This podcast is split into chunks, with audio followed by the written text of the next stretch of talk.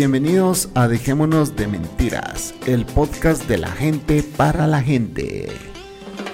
A continuación, el Chapín, la señorita Cocos y la Bestia transmitiendo desde la ciudad de Guatemala junto con los invitados de todo el mundo. Bienvenidas, benvenuta, welcome everybody. Esto es Dejémonos de Mentira,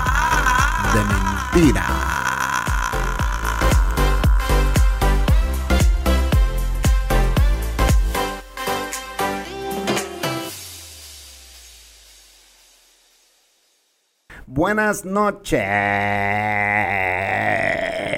Buenas noches, señoras, señoritas, señoritos y demás. Bienvenidos a su show Dejémonos de Mentiras. Aquí estamos con la Coco. Salud de Cocos. Hola amigos y amigas, ¿cómo están? Un saludo desde Guatemala, aquí siempre con ustedes. Transmitiendo desde la ciudad de Guatemala y el Chapín dando lástima porque la Coco se le va a su tierra y lo va a dejar solo valiendo verga. Así que, eh, bueno, va a ser... Son van mis a- vacaciones, Van a ¿no ser días difíciles, señores, porque esta mujer se me va, nos va a dejar a mí a la bestia solos. De plano, allá tiene su novio y por eso es que está dejando al Chapín y bueno. Voy de vacaciones. Va de vacaciones, va librándose una semanita del Chapín. El Chapín me dio vacaciones por fin. Por fin, después de año, ¿cuánto de no ir a Año tu seis tierra? meses. Años, seis meses de no ir a su tierra esta mujer a causa de la pandemia. Hay que aclarar el porqué, ¿verdad? no es que yo la tenga aquí de esclava. Eh, Decile la verdad. Yo soy el esclavo sexual de ella, que es diferente. Pero bueno, eh, hoy es un día muy especial, señores. Quiero contarles una pequeña historia que me sucedió. Eh, pues yo estaba ahí scrolleando, navegando en Twitter y me topo con un tweet, ¿verdad? Un tweet que Sí. decía, he vencido el cáncer, papá, decía. Órale, bueno. Entonces dije, oh, cuando uno se topa con esos tweets, ¿verdad? es así como que Da alegría. eh, es interesante y empezás a averiguar quién es, ¿va? Y Sí. cuando vi yo la foto era un muchacho bien joven. Así es. Era bien joven el muchacho, entonces vengo yo y digo, wow, esto, esto ya se volvió más interesante todavía. Sí. Un muchacho tan joven con cáncer. Y bueno, dije, oh, eh, lo voy a escribir, ¿verdad? Pero como yo no lo seguía, lo empecé a seguir y le escribí, le, le dije, hey, te quiero mandar un DM, ¿verdad? Un mensaje directo, aceptame como tu amigo, o sea, seguime de vuelta. Y el muchacho joven me siguió y, y le empecé a escribir, fíjate que lo que pasa es de que me parece muy interesante el hecho de que una persona tan joven pues eh, haya vencido el cáncer, eh, primero mm, pues saber qué tipo de cáncer, etcétera, y después eh, pues quiero que, que- a ver si nos compartes tu historia y el muchacho aceptó. Qué bueno. Ajá. Aquí lo tenemos Y entonces. aquí lo tenemos hoy a Facundo, Facundo, el muchacho que ha vencido el cáncer, cuete, cuete, cuete. Hola chicos, buenas tardes. Facundo transmitiendo desde Argentina, eh, ¿dónde Eh, en San? Rafael Mendoza. San Rafael Mendoza, Argentina. Bienvenido. Entonces, eh, bestia. Gracias. Aquí está, la bestia. Esta es la Él bestia, Quiere salir también. Está Eh, qué, feliz. qué bonito. Es nuestro perrijo. Pero bueno, Facundo, eh, bienvenido Dejémonos de Mentiras. Es un gusto tenerte aquí. Esa es una pequeña intro que yo di de tu persona. Realmente no hemos hablado más del tema, más que lo que acabo de contar, señores. Yo no sé absolutamente nada de Facundo. Sin embargo, eh, él es un sobreviviente del cáncer. Y pues yo le dije que nos viniera a contar su historia. Y aquí está el día de hoy en este show, pues eh, a contarnos. Facundo, ¿qué tipo de cáncer era el que vos tenías? Yo el cáncer que tuve se llama linfoma de Hodgkin. Mm, Ok. ok. Linfoma de Hodgkin es. Eh, afecta el sistema Linfático. linfático del, del cuerpo. Yo creo que vamos a quitar las cámaras, Facundo, porque, Porque tenemos problemas con el audio. La señal. Tiene... Sí, anda mal la, la señal. Sí, es por el video el y como no estamos como estamos como que del otro lado del charco también, ¿verdad? estamos un poco lejos. Claro. Entonces, eh, nos, eh, nos estabas diciendo que, eh, que tu cáncer es un cáncer. El cáncer eh, mío es eh, linfoma de Hodgkin. Así se llama el cáncer que tuve yo. Ok, y eso, disculpa mi ignorancia, ¿y, y cómo es, Sí, sí, qué sí. es lo que afecta? Bien, el, el cáncer que tuve yo eh, afecta el sistema linfático del cuerpo. Eh, Correcto. tengo entendido que tiene que ver con el, con el sistema inmunológico, eh, que sería las defensas del cuerpo, ¿sí? Eso es lo que a mí me afectó. Ok. O sea que Que- vos estabas casi que aislado porque no te podía dar ni una gripe, ¿no? Eh, exactamente, cuando yo estuve con las quimios, eh, al estar yo con las quimios tenía las defensas muy Muy bajas, del cuerpo, entonces yo tenía que estar unos días aislados, ver mucha, muy poca gente, o sea, tratar de no verme con nadie, Sí. más que con mi familia, obvio, Exacto. y estar en mi casa, y más que nada ahora con el tema de la pandemia, más aislado todavía. Correcto. Ok, ok. Así ¿Y, que yo era, digamos, un, un paciente de riesgo. ¿Y a qué edad te lo diagnosticaron, Facundo? O sea, de primero decirnos qué edad tenés. Bien, yo ahora tengo 19, los cumplí Wow. el 22 de abril, hace... Felicidades, feliz cumpleaños. Feliz 12 días. cumpleaños. Gracias, gracias. Eh, yo a, lo, a mí me lo diagnosticaron a los 18 años. Eh. ¿Qué pasa? Yo, bueno, si quieren les cuento ahora la historia, cómo fue todo. Sí, Ajá. claro. Y bueno, yo resulta que yo venía eh, hace dos años y medio casi, porque yo, yo antes de que me lo diagnosticaran, que ya tenía 18, llevaba un año que, perdón, un año y medio, llevaba con, con fiebre. eh, en las noches a veces me despertaba como mojado, así todo transpirado. Yo creí que me, me orinaba en la cama, pero no, era transpiración. Me despertaba con las remeras, pero mojadas, como si me hubiera caído una pileta con agua. Y eso me extrañó mucho. Yo, eh, yo iba a, lo- a los médicos y nunca supieron decirme qué lo que era. Para ellos era, no sé, un, eh, un resfrío. Por ejemplo, yo tenía mucha fiebre, tenía, habían días que me agarraba mucha fiebre y durante varios días me agarraba fiebre, ¿sí? Eh, no era algo constante. Eh, por ejemplo, una vez al mes me agarraba durante cinco días fiebre y yo todos los días me tomaba alguna pastilla, en este caso un tafirol eh, o paracetamol, me, me lo tomaba y eso me calmaba la fiebre y los dolores de cabeza, pero, pero al otro día estaba igual, de nuevo. Eh, hacía un esfuerzo físico igual también, eh, dolor de cabeza y fiebre. Entonces ya era un momento en el que directamente no hacía nada porque era estar, era estar así, era pasarla mal. Así que... Y cuando pasaba el otro mes, de nuevo. Y así. Hasta que llegó un momento en el que mi mamá me llevó a una doctora que es la que atiende a mis abuelos. Y ella, justo ese día que fui, me agarró fiebre. Ujú. Fui, me tomó la temperatura. Tenía 38 O o, sea que- 37 horas. O sea que a todo esto también, como me dijiste que fue hace un año, o sea, ¿fue como dentro de los tiempos del COVID o fue antes? Antes. Fue antes. Justo fue en enero del 2020. Ok. Fines de enero del 2020 fue cuando me llevaron a mí eh, a esa doctora y ella me, Diagnóstico. me eh, no me diagnosticó, en realidad ella como que vio algo que no le gustaba. Eh, Vio la fiebre, no le gustó, entonces me pidió varios estudios, me pidió radiografías, me pidió análisis, me pidió análisis de materia fecal también. Eh, yo me hice todos los análisis y se los llevé, eh, o sea, fuimos eh, a un médico que es amigo de mi papá y vio los análisis, vio cosas que no le gustaron y me- ahí me derivó a un hematólogo oncológico. Eh, mi mamá en ese entonces se sintió muy mal, se sintió... Sí, porque ya cuando te hablan de oncología ya es ya es como que perdón aquí qué está pasando haber dicho tu mamá, Exacto. ¿verdad? Ajá. Claro. Ella, yo en ese entonces no sabía lo que era oncológico, no sabía lo que decía un hematólogo, no. Para mí era, me derivaron a un médico especialista nada más, no sabía que el De oncológico se especializaba en los cánceres, ¿sí?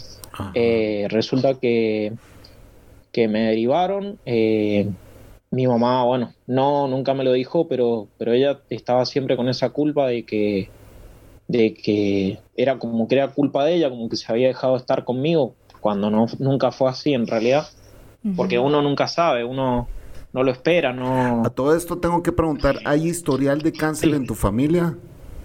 Eh, mi familia, que, que yo recuerde, no. ¿O, o tus Ahora papás? tengo una tía, tengo una tía abuela que tiene cáncer, pero, pero abuelos, abuelos que yo recuerde no. No, Ok, ok. ok. Ni Tendría la duda, tendría la duda de una abuela, que ella falleció, era, tenía varias enfermedades, pero tengo la duda, pero, pero sí habían historiales de otras enfermedades.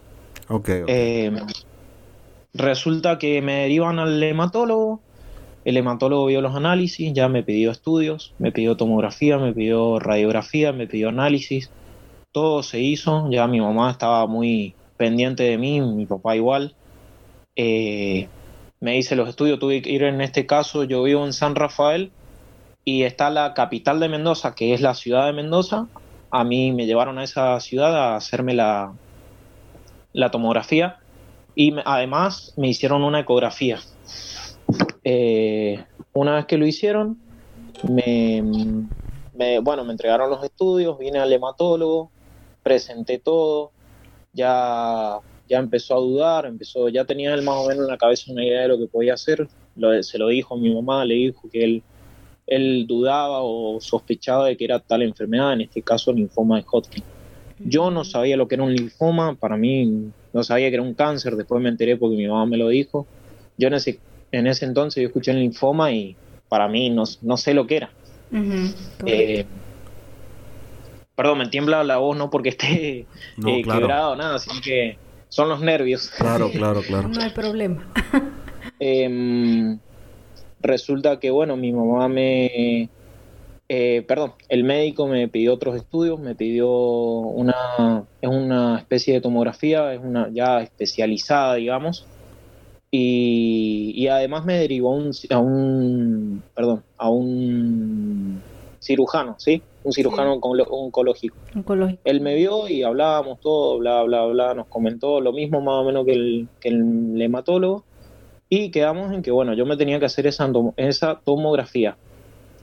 ¿Qué pasa? En la tomografía en la que yo ya me había hecho, habían descubierto unos ganglios inflamados. Inflamados. Eh. Claro. ¿Qué pasa? Lo que ellos querían saber era si eran benignos o malignos, ¿sí? Eh, de ahí me derivaron, eh, perdón, me, me- me pidieron el estudio que es la tomografía PET, se llama, es una tomografía muy más eh, espe- específica, ya se puede saber más lo que es. eh, y de nuevo a viajar a Mendoza, está más o menos 240 kilómetros de acá. Wow. Yo viajé a Mendoza, me hicieron esa tomografía, eh, estuve como dos semanas esperando los resultados. Eh, una vez que, estuvieron los resultados, fuimos al cirujano y fuimos al hematólogo. Resulta que, bueno, me eh, ahí es cuando, cuando ellos decidieron, eh, cuando el cirujano decidió hacer la cirugía, que era operarme y sacar uno, una muestra, una pequeña muestra, una pequeña muestra de, lo, de uno de los ganglios que Para hacer en mi caso yo tenía los ganglios inflamados. Claro, una biopsia, una biopsia. Eh, los ganglios que yo tenía inflamados estaban en el pecho, en el mediastino. Así que a, a, bueno, a, a esperar a que a que autoricen la cirugía. Mientras tanto, me hicieron otra biopsia que me la hizo el hematólogo, que es la biopsia de la médula, Ósea. la de la médula, de médula ósea. media espinal, ajá. Y así que era, claro, era como, bueno, en- eso mismo me lo hizo ahí en el consultorio. Yo fui un día, me atendió, bla, bla, bla. Yo no estaba con que ese día me lo iba a hacer, yo tenía miedo de esa porque era, era como si te clavaran una Una aguja de en la En la columna. espalda, ajá. columna, era, era más que en la columna, era en el costado, en la cintura, más o menos, Ah, un poquito más arriba. Y era como, un- era como si fuera una aguja, pero de 4 milímetros de ancho. Sí. Y en ese momento, obviamente, estaba anestesiado, pero yo tenía un poco de miedo. Pero más que nada, lo que en ese momento empecé, yo, yo soy muy creyente de que la, la- la cabeza influye mucho. Sí. entonces yo en ese, en ese momento empecé, no, no me va a doler, no me va a doler, no me va a doler, me tengo que tranquilizar. Y así, y así, y así. Eh, ya me venía a mí dando miedo antes porque hay gente que me comentaba o me habían comentado personas que se lo habían hecho y, llegaban a gritar, digamos. Y a mí me lo hicieron y no, no, la verdad que no grité, ah, me habré, pero apenas sentí un dolor, pero nada más. Así que yo creo que ahí es una de las, digamos, a mí me confirma que, que la, la cabeza influye mucho, a veces hasta en los dolores, digamos. Sí. Claro. Así sí. que en ese momento, mientras él lo hacía, digamos, era como si estuvieran descorchando un vino, así, porque iba empujando y girando, empujando y girando, es lo que yo sentía. Eh, habrá estado 20 minutos. Y una vez que lo hizo, bueno, me fui a mi casa, eh, tranquilo y listo. al tiempo, en junio, esto, esto fue en junio, eh, fines de junio, el 25 de junio fue, a mí me operan de la, bueno, de los ganglios. ¿Qué pasa? Tiempo antes, unos días antes, habían tenido que solicitar donación de sangre porque al operar en el mediastino está la, una de las arterias principales ahí, entonces en el caso de que sin querer cortaran y hubiera un, una hemorragia, digamos, eh, claro, sangramiento, eh, iban, a, iban a necesitar eh, sangre, digamos. Así que uno de los donantes fue mi tío y el otro donante fue mi mamá. Así que gracias a Dios no pasó nada, salió todo bien la cirugía me operaron, salió bien. Eh, estuve dos días internado. Estuve ese mismo día que me, que me operaron, porque a mí me operaron en la mañana. Y yo me fui a mi casa al otro día en la mañana. Así que estuve, digamos, 24 horas internado. ¿Y las 24 horas más duras que, tu mamá ha vivido? ¿O, ha haber sido horrible? Para, ha haber sido horrible para tu mamá, te digo, haberte esas 24 horas. Te... Sí, en realidad he estado. Mm, ¿Qué pasa? Yo el año anterior tuve apendicitis también y encima peritonitis porque es como que el apéndice se explotó. Wow. Eh, gracias a Dios no fue muy grave porque. O sea que has sobrevivido. has sobrevivido varias cosas que te pudieron causar la muerte. ¿ah? Sí. Eres totalmente un survivor. Eh, Facundo, y, bueno, entonces te dijeron que tenías que hacer un proceso de quimioterapias. Eh, Después de la O me estoy, me estoy saltando algo eh, que no has contado. claro, después, después de la biopsia esa, que fue cuando a mí me extrajeron la muestra de los ganglios, Ajá. Em, los mandaron a analizar, estuvo, estuvieron como un mes con el análisis.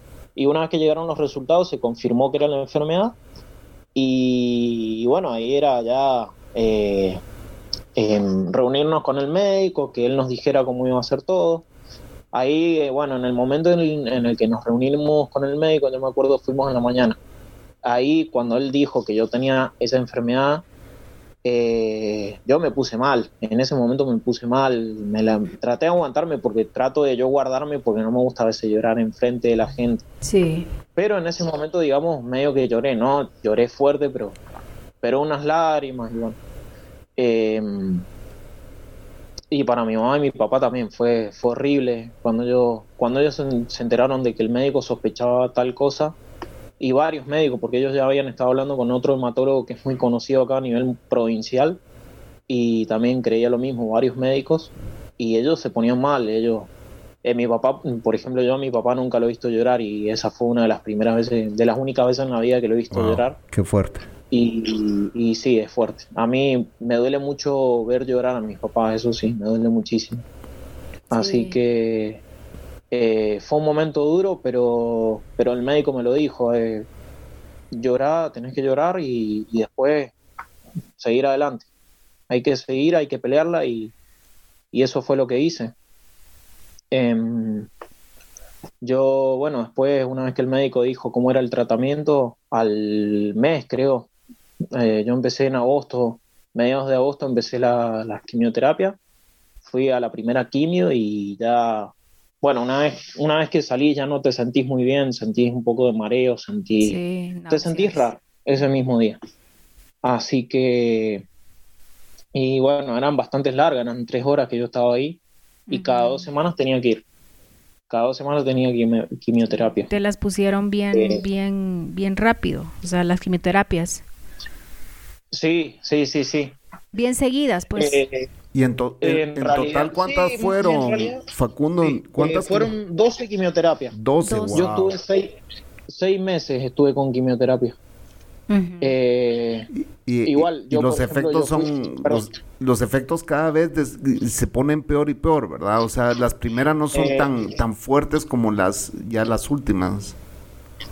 Exacto. Eh, pasa que hay una cosa en el medio que yo, por ejemplo, yo eran seis ciclos y por cada ciclo habían dos quimioterapias, ¿sí?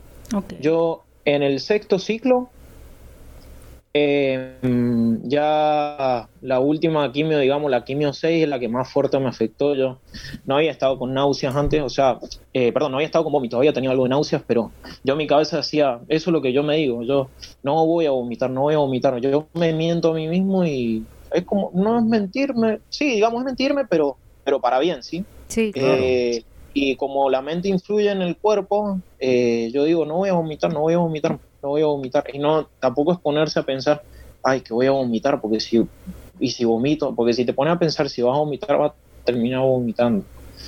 Eh, en mi caso, yo no lo pensé, decía, no, no, ya está, ya está, ya está, pasaba. Eso eran los primeros días, siempre en cada quim- quimioterapia. Ya en la sexta ya me superó, ya eh, me agarró fuerte y bueno, ah, me habrá tocado un día nomás, uno de los días y listo. De ahí el médico me pidió tomografía, me fui, me hizo tomografía, vio que las cosas habían mejorado y las quimioterapias se, se reducieron de tiempo, por lo que, por ende no eran tan fuertes como eran las primeras, así que eso para mí fue mejor porque yo ya no salía tan mal como salía de las primeras Sí. ya no tenía náuseas, no. Obviamente me seguía sintiendo raro, pero era mejor que las primeras. Así que eso fue una de las de lo que me motivó a seguir, que, que diga el médico que las cosas habían estaban mejor de lo que él pensaba. Así que eso fue muy bueno, muy bueno para mi mamá, para todos. Pero bueno, tenía que seguir con las quimioterapias. Quedaba algo, pero había que seguir. Sí, Así tenés- que- tenías que terminar tu tratamiento. Exacto, tenía que terminar con el tra- tratamiento. Él dijo, haya o no haya enfermedad, el tratamiento se tiene que hacer Se igual. tiene que ser igual, correcto. Eh, Exacto. Facundo, nos vas a seguir contando. Vamos a ir al primer corte. Eh, llevamos Sí. 22 minutos grabando. Hacemos corte cada 20 minutos. Eh, es, Bueno. es, es buenísimo el que nos, nos hayas visitado, nos hayas contado esto. Eh, es realmente eh, una bendición que, que pues nos estés contando esta historia con un resultado positivo. Y bueno, vamos a regresar para que Facundo nos siga contando el proceso que, que ha vivido eh, venciendo, venciendo el cáncer, ¿verdad? Eh, ya regresamos. Y aquí estamos los que estamos. Si quieres ser parte de este show, pues lo único que tienes que hacer es enviarnos un correo a dejémonosdementiras@gmail.com o bien puedes dejarnos un mensajito o enviarnos un tweet a DDM Podcast. Estamos para escucharte, escucharte. Vente a grabar con nosotros. Ya.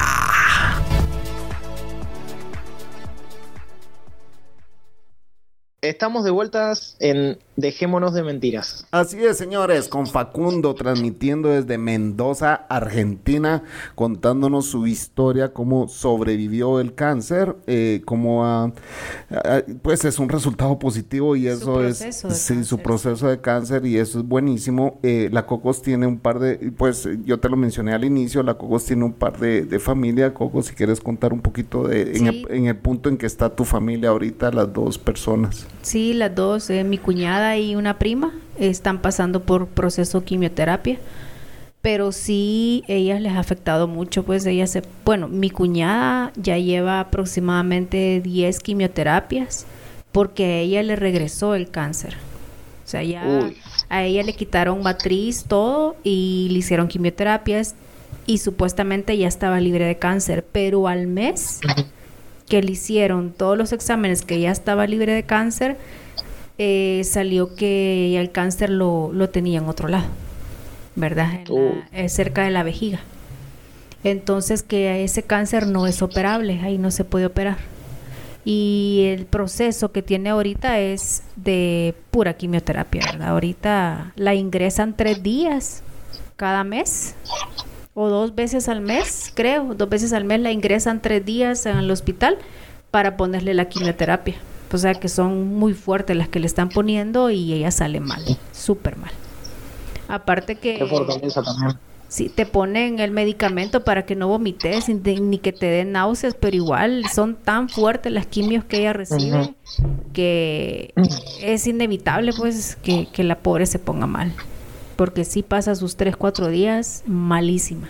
Sí, pe perdió todo el pelo, ¿verdad? O sea, Sí, el- me imagino que para una mujer ha de ser un poquito más difícil eh, porque pues implica el perder su pelo, que pues es parte de la vanidad de las mujeres, ¿verdad? las cejas. Que para un hombre Sí. pues perder el pelo es como que eh, me corté el pelo y ya estuvo, ¿verdad? Sí, Pero una correcto. mujer es, es un poco difícil.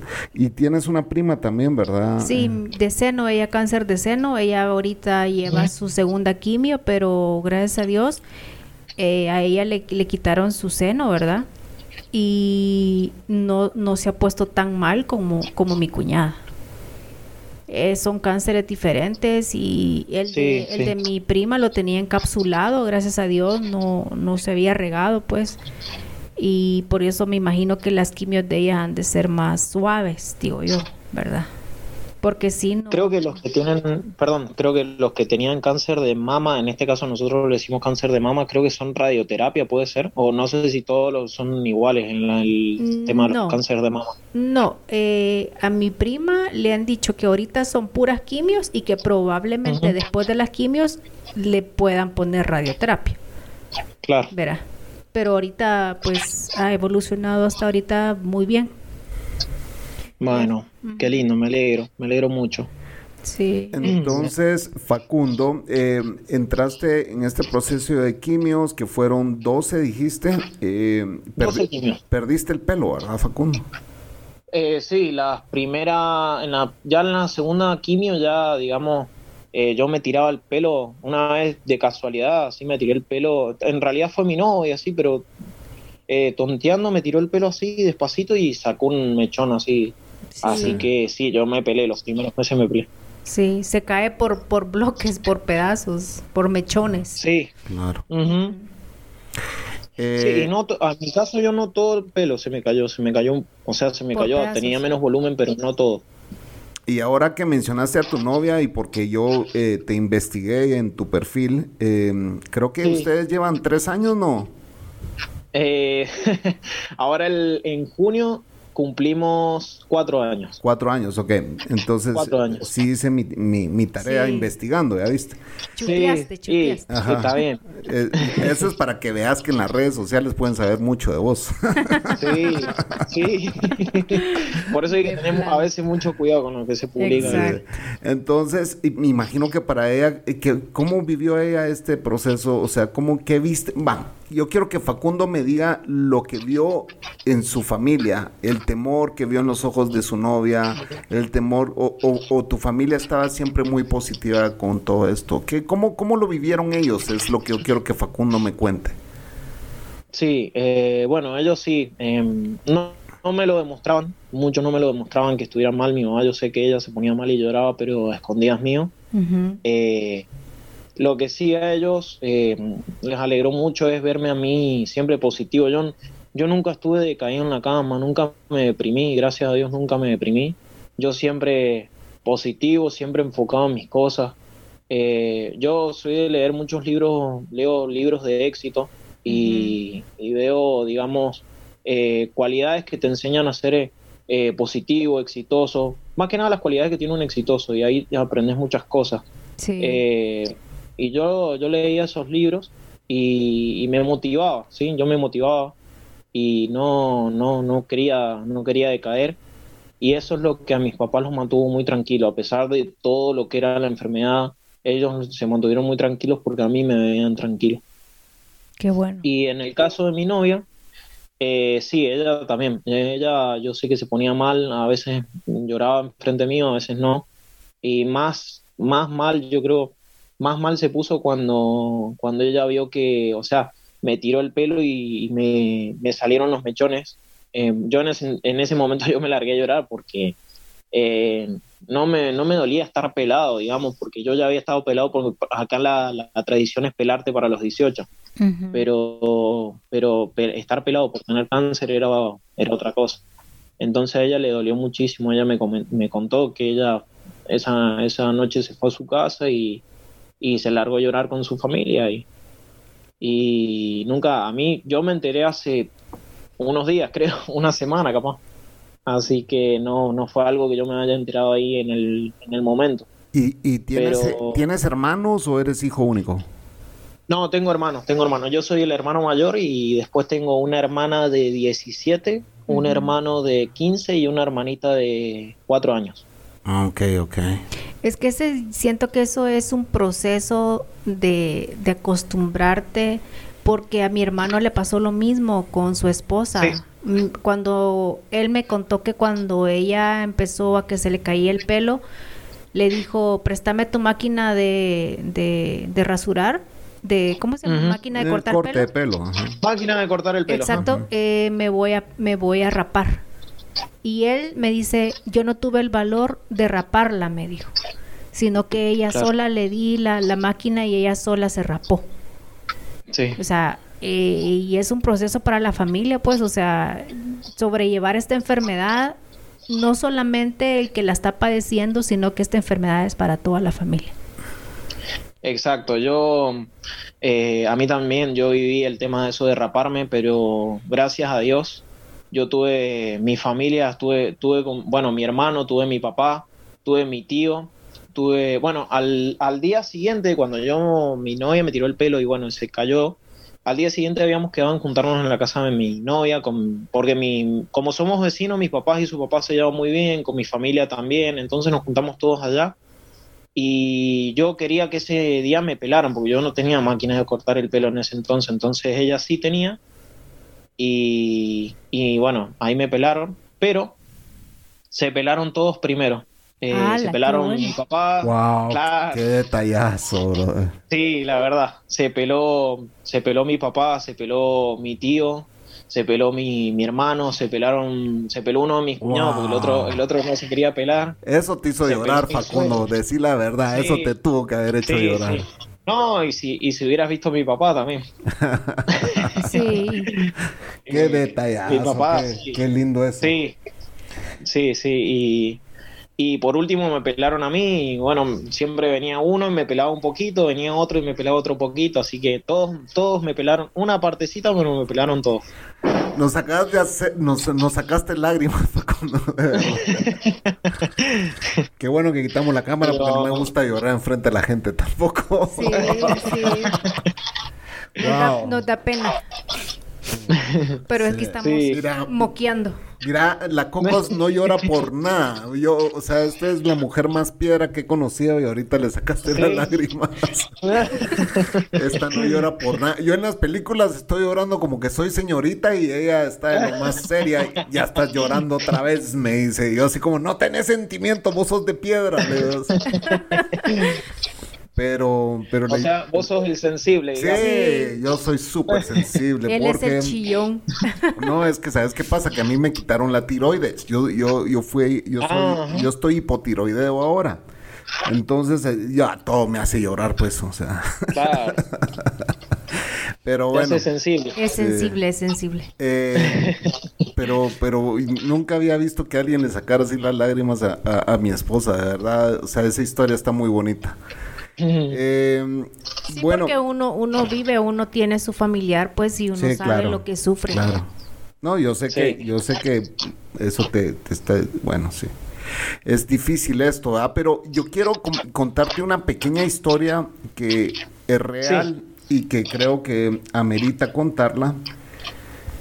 Eh, que es la siguiente. A mi tía le dio cáncer también de em, de... Lo mismo que a, que a tu cuñada. De útero. Sí, entonces a ella le estaban haciendo las quimios, yo creo que como a la tercera o cuarta quimio, eh, a ella dijo, bueno, ya basta, yo ya no voy a seguir haciendo esto, esto es, eh, para mí es un dolor, yo ya no lo quiero seguir haciendo, es insoportable y yo me voy a curar con medicina alternativa, dijo ella. Y, probó de todo. Hasta, te, voy a decir que probó hasta orinoterapia. Mm. Entonces... no sabía que existía eso. Sí. Ella, ella probó de todo, eh, pero su mente muy positiva. Ella dijo, yo no, si me voy a morir de cáncer, pues me muero, pero no sufriendo. Dijo, ya no más quimios. Y le dijeron, pero usted todavía tiene células cancerígenas. No me importa, dijo. Eso fue, hace, eso fue hace 30 años. Imagínate. y ahí está, viva. jodiéndole la vida a todo el mundo. Y no, y ya no le volvió el cáncer. Y no le volvió. Y encima. Eh, y no, mira. No le volvió el cáncer y después le dio una enfermedad que se llama púrpura trombocito, púrpura trombocitopénica, se llama. Que es eh, escasez de glóbulos blancos. Que en teoría dicen, ¿verdad? O sea, que ese es un tipo de cáncer también, pero no es tan invasivo como, como los otros. Claro. Y, y, ahí está. Y ella dijo, no, no me voy a morir de esto tampoco. Entonces lo que tú dices que de mantener una mente positiva, ¿me entiendes? Y, que, y que vos habías leído todos estos libros y que te ayudaron a pues, a, pues incluso eh, que no te afectaran las quimios y todo. Para mí que eso es muy real, ¿me entiendes? Sí. incluso dicen que en el, en el COVID tu estado de ánimo tiene mucho que ver para si, si el COVID empeora o mejora en tu organismo, porque hay gente que paniquea, ¿verdad? Con el COVID y que eso hace que sus defensas bajen aún más, ¿me entiendes? Exacto. Entonces sí es muy importante el estado de ánimo y me encanta saber de que, que eso tú lo mantuviste siempre del lado positivo, ¿verdad? Sí, eso es muy bueno. Sí, sí, sí. Muy bueno. Siempre, a pesar de, la, de los bajones que uno pasa, eh, a uno le alegra siempre el hecho de que está la familia ahí y ellos nunca te van a soltar la mano, entonces eso fue uno de, los, motivos principales que tuve, mi familia, mis amigos, mi novia. Sí, es que eso, eso, es lo principal, el apoyo de tu familia en este tipo de, enfermedades, pues, o sea, como te digo, es una enfermedad que no solamente la sufre la persona que la tiene, sino que toda la familia. Así que... Sí, es así. Hay que apoyarse y más Que, exacto. Y más que el apoyo de la familia, solamente uno también tiene que confiar en sí mismo. Eh, yo creo eso también, que vos podés tener tu familia siempre apoyándote, pero si vos no crees en vos mismo y vos no decís lo voy a superar, eh, te va a costar. No digo que no lo vas a superar, pero te va a costar. Vos tenés que creer en vos mismo. Exacto. Darte tu, tu, tu psicología vos solo, o sea, de, que vas a salir adelante. Exacto, a mí, es más, a mí me ofrecieron ir al psicólogo, me preguntaron si yo quería ir a un psicólogo, porque había un psicólogo oncológico ahí mismo en el instituto donde, eh, yo hacía las quimios y yo no, no. No lo, al principio no quise, no lo sentía que no lo, no lo necesitaba, perdón. Y después no, nunca fui, nunca fui. Pero me ayudó mucho mi cabeza, los libros, eh, mi familia, todo. Sí. Bueno, señores, nos vamos a ir al segundo corte y vamos a regresar al último bloque aquí con Facundo desde Mendoza, Argentina. Eh, y, y, le quiero hacer unas preguntas eh, más que todo desde la cuestión espiritual. Vamos a ver qué nos contesta. Así que ya venimos, señores.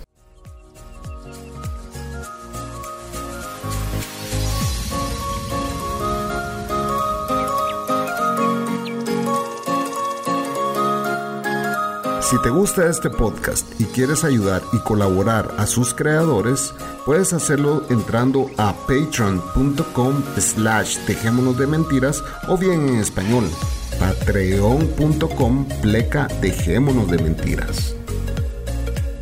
Aquí encontrarás dos niveles. Los mentirosos bondadosos, que es el primer nivel, los de verdad, que es el segundo nivel. Esta pequeña ayuda es una gran ayuda. Hey, de verdad, muchas gracias a los que ya apoyan este podcast. Con tu ayuda vamos a poder hacer que este podcast vaya creciendo. Buenas noches. Buenas noches.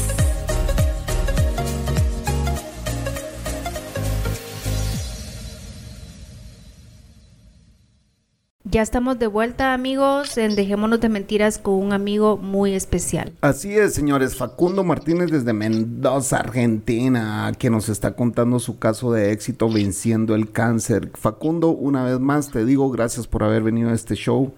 Eh, no cualquiera eh, pues se atreve a contar su historia en, este formato, eh, especialmente con alguien que no conoces.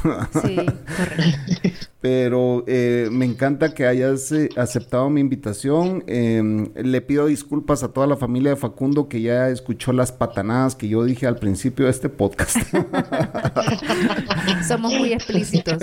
Somos muy explícitos, pero también sabemos comportarnos, así que pedimos disculpas y eh, señora mamá de Facundo, mil disculpas, pero sí aquí es un podcast explícito. pero yo me imagino que debe ser muy joven, si tiene un hijo de 18 años, su mamá es, joven, ¿verdad? De la edad de nosotros ese. ¿Qué edad tiene tu mamá, Facundo?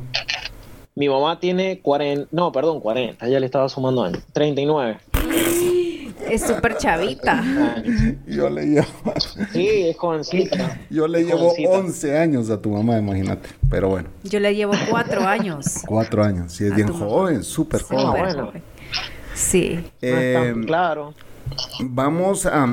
quiero preguntarte, Facundo, cuando, cuando te diagnostican que, tienes cáncer, ¿cómo fue tu reacción espiritualmente hablando? ¿Cómo fue, o sea, en algún momento dijiste, eh, en algún momento dijiste, Dios, ¿por qué me estás haciendo esto? O tu fe tambaleó, no sé qué fe tenés, no sé qué, eh, no sé qué. ¿Qué religión? no, si sos religión cristiano, ¿qué sos? Pues, Exacto.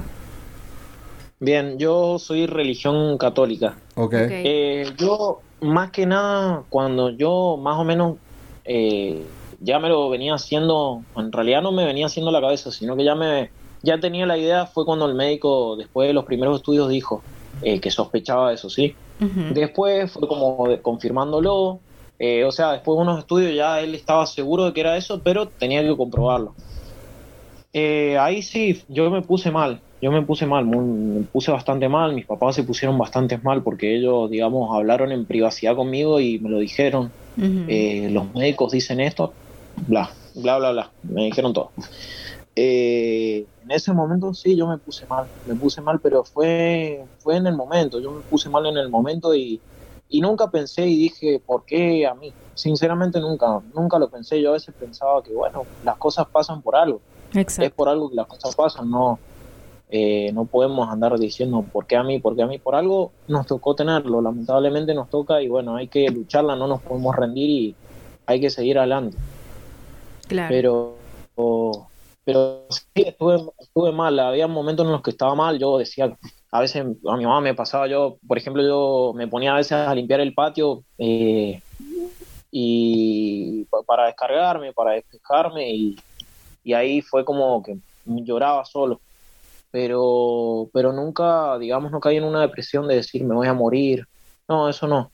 Eh, para nada. después de la primer quimio, capaz que estuve un poco mal los primeros días porque era la primer quimio, ya era como, ya estoy con el tratamiento, entonces me, me costó como, como aceptarlo, pero lo acepté. Pero, eh, pero desde la religión, yo en mi caso no soy una persona que va a misa, va, no, yo creo en Dios nada más. Pero después la, la, la, religión es otra cosa para mí. Yo en Dios creo, pero hay cosas a veces de la religión que no comparto, entonces o no tampoco soy tan religioso, entonces yo con vos platico, con vos platico.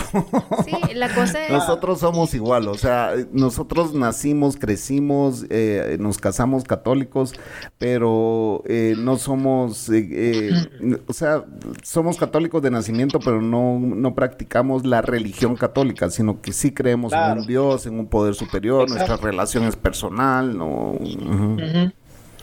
Sí, para mí, yo lo que pienso, Dios es otra cosa que la de la religión, o sea, aparte está Dios y después está la religión. Exacto. Creo yo, es la idea que tengo yo. Es la fe que eh, uno tiene hacia un ser superior y, tu conexión personal. ¿ah? Es la relación que uno tiene con Dios, o sea, personal, porque cuando uno fallece le va a dar cuentas a Él nada más. O sea, ¿verdad? Sí. Es la relación que uno tiene con Él. Sí, es así.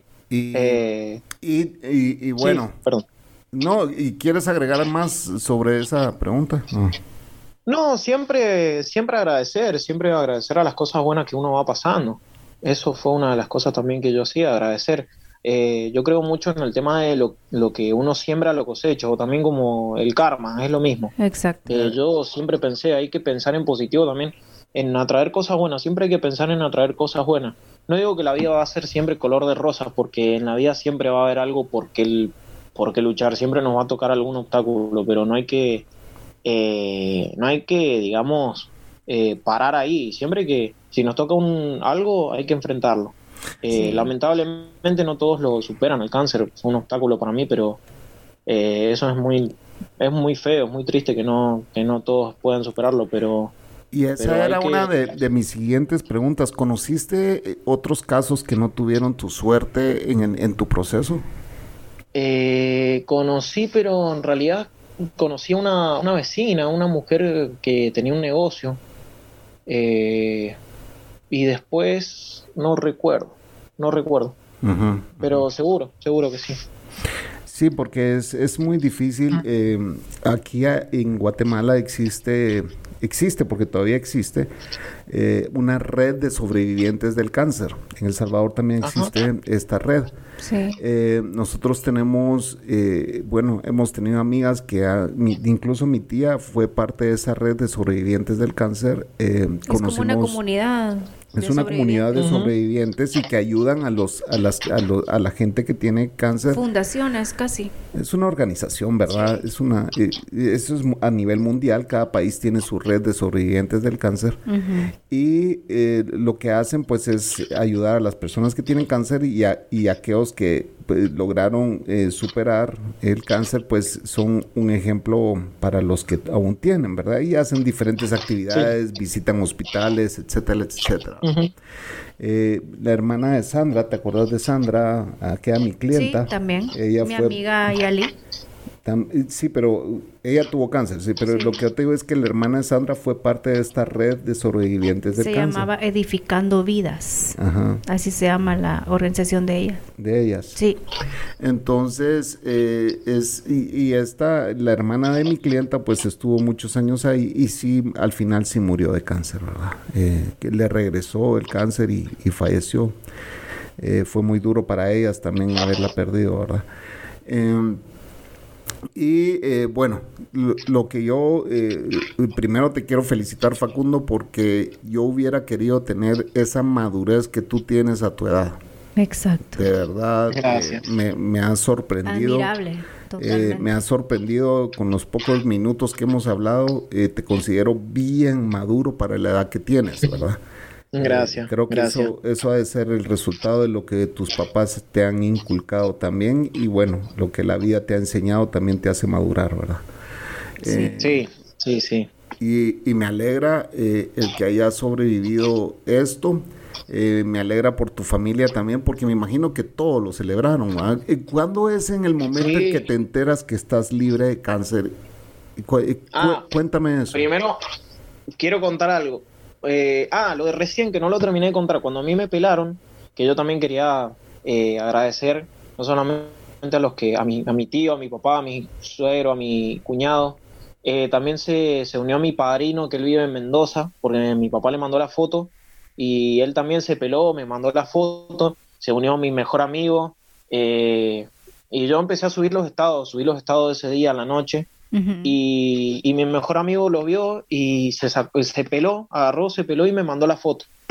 Y, y resulta que yo, yo tengo un grupo con amigos, en realidad son más chicas que chicos.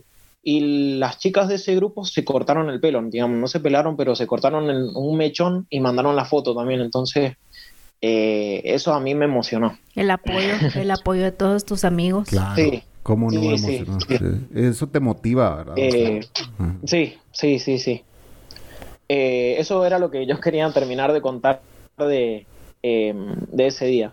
Eh, una de las cosas que festejamos mucho, ahora no festejamos lo del tema de ahora que estoy libre porque no, no, podemos, no podemos juntarnos, pero yo cuando tuve la última quimio, que fue el 22 de febrero, eh, yo salí de la quimio y cayó mi familia con mis sueros, con mis tíos, eh, con amigos, así cayeron eh, todos en auto, en caravana, tocando bocina, con carteles en los autos, mi eh, ¿cómo era que decía? mi última quimio, Facu, y así todo con globos, tocando bocina, fue tremendo, me subieron al auto, me llevaron, bueno, primero me recibieron todos, se bajaron de los autos, me abrazaron, después de eso, em, los eh, me pasaron por el centro, digamos acá, y, bueno, mucha gente tocando bocina, uniéndose, pasaba la gente y veía por qué se festejaba, porque por lo general acá se festeja cuando, cuando se egresa, perdón, cuando se recibe alguien en la facultad. Y como, y bueno, vieron que era porque era mi última quimio y mucha, mucha gente empezó a tocar bocina, aplaudía, yo pasaba y la gente aplaudía. eh, fue un, motivo, un momento muy emotivo. Em, llegué a mi casa y bueno, eh, estuvimos con mi familia un rato. mi mamá me había hecho una torta para festejar. yo antes me había preguntado si yo lo quería festejar, yo le dije que no sabía porque tampoco quería yo, digamos, festejar algo que todavía no sé si se terminó. No era por ser negativo, pero pero era lo que pensaba yo, pero al final eh, no tuve nada, así que eh, me dijeron si se vamos a festejar ahora y lo vamos a festejar después, así que se festeja dos veces. Claro. Así que queda, queda por festejar esta hora de, que, de que estoy libre. Buenísimo. Y bueno, yo quiero contar un poquito también sobre cuando lees tweets como vencí el cáncer, papá, y, es, esa es, esa celebración de vida. Eh, es algo que se vuelve viral. Solo para que ustedes sepan, señores, esto tuvo 159 mil tweets y siguen dándole likes, likes, perdón. Tiene 159 mil likes, tienen 370 tweets citados y 2.270 retweets. Bravo. O sea, esto fue algo viral y, me imagino cuando tú lo pusiste no te imaginabas que iba a tener este impacto, impacto ¿verdad, Facundo? No, no, no, no, no, la verdad que no. Yo esa noche yo lo puse tipo 7 de la tarde y yo a la noche me estaba me estaba yendo a acostar. Al principio yo, yo respondía a todos los comentarios. Me sea quien sea, yo le respondía a los comentarios. Igual que me lo citaron. Eh, y, a, la, noche me fui a dormir y más o menos tenía 100 comentarios, tenía, me habían citado 50 y seguía respondiendo, todos respondidos. Pero me desperté al otro día y ya tenía 300 y pico de comentarios, respondí los que pude, ya al ratito ya tenía 700 después ya tenía mil. Eh, Bravo. Y así, ya tenía muchos comentarios. Entonces yo puse en el mismo tweet, me hice como el hilo, digamos, y puse que agradecía a todos en general, que no, no alcanzo a responder todos los comentarios, pero que les agradezco en general. Eh, igual, eh, hasta hoy he estado metiéndome a Twitter y veo los comentarios, como fue en tu caso, que yo lo leí creo que un día después o dos días después, y yo me metí a ver algún tweet, eh, los comentarios, porque hay gente que a veces lo comenta y dice que está pasando por lo mismo, o me preguntó uno cómo fue mi tratamiento, entonces eso sí los comento porque eh, para dar una mano, sí, para ayudar. tu experiencia, ¿verdad? Claro. Exacto. Yo, por ejemplo, me, me decían, tengo mi mamá que está con quimio, por ejemplo, tengo mi papá o habían algunos que comentaban que mi, papá se murió, pero te felicito. Eh, eso yo los comentaba, los comentaba. Y hay uno que, también, me, bueno, uno de esos así que, que me puso, que, estaba pasando por lo mismo. Yo le dije que no se rinda, que, que siga para adelante, que lo va a superar. Así es. O un familiar también estaba en la misma. Así que siempre agradeciendo, siempre agradeciendo eh, a todos. Así que, y sí, eh, mi papá el otro día yo le comenté que había tuiteado eso, que, y que mira, le, le comenté, mira, papá, tengo, creo que tenía 59 mil me gusta, 60 mil por ahí. Y tenía muchos comentarios, y mi papá empezó a leer los comentarios y ya, ya con el primero ya se emocionó, ya, ya se largó a llorar, se emocionó y ya, ya se le quebraba la voz, lo, lo, leía que, con la voz quebrada, digamos. Y, bueno, fue un, fue un momento emotivo porque mucha gente que no me conocía felicitándome y ahí te das cuenta que, hay gente, hay mucha gente buena en el mundo y, y sin conocerte ya te felicitan y te dicen Dios te bendiga y no los conoces y eso eso vale no tiene valor mm. claro y se alegran por por por la, la, ¿cómo se llama? La sanación de otras personas, pues. Claro, aunque, aunque hayas perdido a tu familia y ver a alguien tan joven que, que, que pudo vencerlo, es, eso es reconfortante, pues es, da esperanza, ¿me entiendes? Sí. Sí, sí, sí, sí. Da esperanza a que, a que si tienes un familiar o quien sea, eh, pues puedes incluso mostrar eh, mostrarle a alguien mira él pudo hacerlo tú también puedes hacerlo verdad sí, eh, sí. Sí, definitivamente hoy, hoy en día con este mundo que está tan loco, con este rollo del COVID, con todo lo que está pasando bueno y malo en el mundo, el celebrar la vida es, es realmente una dicha después cuando se pasa un proceso de cáncer, ¿verdad? Eh, hay que celebrar la vida todos los días. Hay Desde que, uno se levanta. Pues. Claro, hay que aprovecharla, disfrutar a tu familia. Qué dicha que tu familia pues estuvo ahí en todo el proceso. Eso es muy importante. Hay, hay gente que, contarle de tu prima que a ella le ha tocado ir sola en un taxi a hacerse la quimio y regresarse en ese mismo, taxi, sola. O sea eh, eso es en El Salvador y, realmente, eh, o sea, imagínate, te vas en taxi a hacerte una quimio y te regresas en otro taxi para tu casa después de la quimio y sin ningún familiar a tu alrededor, ha de ser sumamente difícil. Sí, sí, porque... Es, de admirar a tu prima también y le deseamos todas las buenas vibras. Eh, yo también, yo también, la verdad que tiene una fortaleza Sí, y, y, aparte de eso... Hay que lucharla dos veces. Ella, pues ahorita sigue yendo a trabajar. Y todavía sí sigue yendo a trabajar. Ella es secretaria de un hospital allá en, El Salvador y solo pasa la quimio, le dan nada más la incapacidad de la quimio, que le dan cinco días. Y ella dice, pues tengo que seguir trabajando porque igual hay que comer, pues igual... Le toca pagar sus cuentas, etc. Hay que pagar mis cuentas mientras yo esté sin ningún síntoma grave y mientras yo me pueda parar, pues tengo que ser útil, tengo que... Igual tu cuñada, sí, mi, mente tiene que, divagar, tiene que pensar en otra cosa, pues como tú decís, la mente es lo principal. Sí, hay que mantenerla ocupada, hay que... Exacto. Es así, si ella sigue trabajando o que haga lo que sea, pero eh, hay que mantenerla ocupada en otras cosas. Fíjate que yo, yo igual, eh, yo nunca tuve cáncer, pero sí tuve un tumor en la tiroides y me la quitaron. Eh, después de eso, eh, el tema del, del, hipertiroidismo te hace que tus ojos se salgan de sus órbitas. O sea, se te saltan, se te saltan los ojos.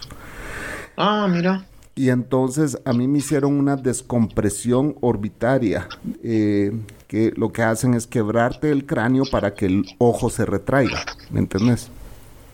Eh, entonces, eh, bueno, durante todo ese proceso de las cirugías que tuve y después me quedé con un estrabismo, que era un ojo torcido, y pues me hicieron otra siguiente, la última cirugía que fue enderezarme el ojo a causa de, mi hipertiroidismo, ¿verdad? Todo fue a causa del hipertiroidismo. Eh, durante el proceso ese también mis amigos pues eh, yo tuve toda la el apoyo de mis amigos, pero hubo uno que se me acercó y me dijo, mira, yo siempre te vi, siempre, eh, eh, todo el tiempo te vi optimista en el proceso de tus cirugías, me dijo, ¿verdad? En las tres cirugías que tuviste. Nunca tuviste miedo de entrar a una cirugía. Y yo así como que, pues supuestamente estaba yendo con los mejores doctores, eh, ya me había hecho todo, o sea, no podía salir nada mal. Le dije, sí, pero si yo hubiera pasado por tu proceso, no sé qué hubiera, no sé qué hubiera hecho, porque yo sí me hubiera ahuevado. Ahuevado es eh, asustado. Asustado. Sí. Entonces, yo eh, lo que vos decís, y eso sí me llamó mucho la atención, ya lo dije una vez y vuelvo y repito, mantener una mente positiva en cualquier enfermedad es vital. En cualquier situación. En cualquier situación de la vida, pues sí, tenés toda la razón, en cualquier situación de la vida. Exacto. Entonces, para alguien de 19 años que tiene una vida por delante, que le diagnostican cáncer, o sea, cualquiera pudo haber caído en una depresión, pues, o sea, yo a mi edad, 19 años, tengo toda una vida por vivir, ¿cómo va a ser eso que tengo cáncer? Pues, ¿me entiendes? Sí, claro. Entonces, eh, realmente me encanta que hayas tomado esto con la madurez que lo tomaste, con, la, eh, con ese lado positivo. Y, y, muchas felicidades para vos y toda tu, familia, pues, y a tu novia y, todos los que te quieren, pues, ¿verdad? Sí. Gracias, gracias, gracias, gracias. Sí, te deseo. Ya les voy a hacer, les voy a hacer escuchar el podcast. Sí. Saludes a la mamá y al papá. y a los hermanos. Y, a, los hermanos, y a, la, novia, y, al mejor amigo. Yo también les mando saludos también por si el que lo vaya a escuchar les mando saludos a todos, porque todos estuvieron para mí. No, y, otra cosa, el, el, te digo, el mayor milagro que uno tiene en esta vida es despertarse, brother. Despertarse. Sí, sí. Porque uno hoy se acuesta y no sabe si mañana se va a levantar, pues abrir tus ojos. Creo que ese es el, el mayor milagro que Dios nos ha dado es la vida. Eh, ajá. Y hay que cuidar. Hay que agradecer día a día. Todos los días hay que agradecer. A veces uno se hace problema por cosas tan tontas Exacto. Y a veces ves cosas, no digo lo mío, pero hay cosas peores y vos así, mierda. Perdón por la palabra, pero es así. Sí, claro. Eh, sí, mierda. Y yo acá quejándome de esto. Eh, y es así, hay que agradecer, hay que agradecer. Siempre. Facundo, ¿hay algo más que nos quisieras contar? Mm, Nada más. Ok, Que bueno, yo recuerde nada. realmente yo creo que en, en- en estas historias hay mucho, mucho, mucho que contar y no se puede resumir en una hora. Te agradezco porque fue súper interesante este podcast, me alegra que hayas venido. Eh, creo que eh, definitivamente vas a ayudar, vas a seguir ayudando, ¿verdad? Eh, en- eh, el agradecimiento es muy importante y una forma de agradecer es devolver lo que a ti se te ha dado, ¿verdad? Y a ti te Sí. dio Dios vida, eh, devuelve esa vida, celébralo eh, a lo grande, vívelo, eh, comparte tu historia cuantas veces puedas, ¿verdad? Eh, Para ayudar a otras personas Claro. que están pasando el mismo proceso. darle esperanza a los demás que están pasando el mismo proceso o a aquellos que, que perdieron algún familiar en la batalla, pues también alegra saber que, que hubo alguien que sí sobrevivió a esa batalla, ¿verdad? Tenés que sacar tu libro, Facundo, de tus vivencias. Sí. Ya vamos a verlo. Sí, ya vamos claro. a ver. Tenés que empezar a escribirlo ya. Bueno, agradecemos a Facundo desde Mendoza, Argentina, así que esto fue... Dejémonos de mentiras. Así Ah, bueno. es, mi amigo Facundo. Yo pensé que Había se te había olvidado. Pasó la prueba. Pasaste la prueba y de verdad fue un gusto haber eh, platicado contigo, que nos contaras tu historia, de verdad, todo tu proceso y, y te deseamos todo lo mejor del mundo a ti y a tu, ma- a tu familia. Se te quiere Gracias. un montón. Gracias, Aquí tenés gracias. unos amigos, un chapín y una salvadoreña. Sí, mantén- mantente en contacto. Somos tus amigos de Guatemala Sí. ahora. Sí, ya tengo amigos en Guatemala. Así es. Ok, un abrazo Gracias. Facundo, cuídate. No, Un abrazo, no cuídense, cuelgues. chicos. No cuelgues.